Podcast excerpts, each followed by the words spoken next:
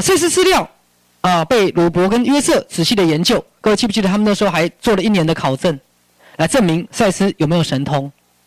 所预知性的讯息，啊，我还记得我跟大家讲过，那时候他们做了双盲实验，就是约瑟闭着眼睛，啊，转头啊，没有转头哈，手往后，从一堆旧报纸里面撕出一个角落，然后在眼睛没有看到情况之下，塞进了双层信封里面，然后要赛斯，他本来是要考验赛斯的透视能力。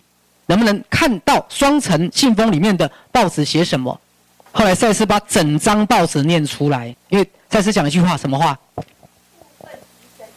对我来讲，部分就是整体。虽然你是撕下报纸的一个角落，但是我看到的是整张报纸。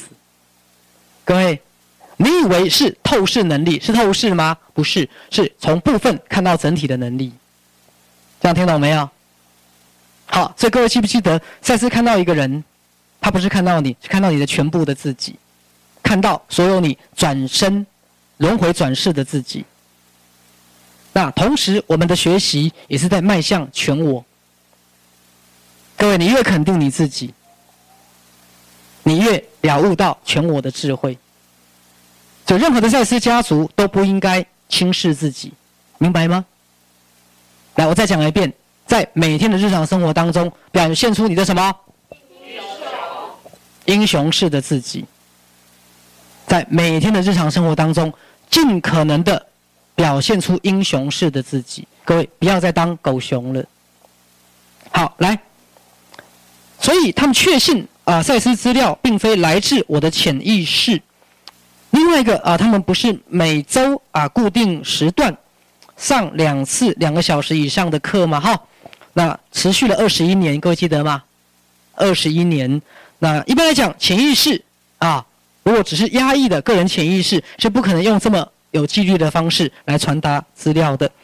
好，那这里继续剖析哈，有些心理学家也把赛斯这种人格称为所谓的次人格，或职业灵媒把它称为监视。那给予这个些人格名称，并不会改变它的本质啊。但是赛斯说它并不是。好，那我跟大家讲过，其实最接近的说法是。赛斯就是鲁伯的佛性的自己了。简单来讲，赛斯就是佛。如果这样说的话，或以基督教的说法，赛斯就是所谓的圣灵。圣灵，对，好，我相信以宗教的说法，这可能是比较白话的解释了哈。好，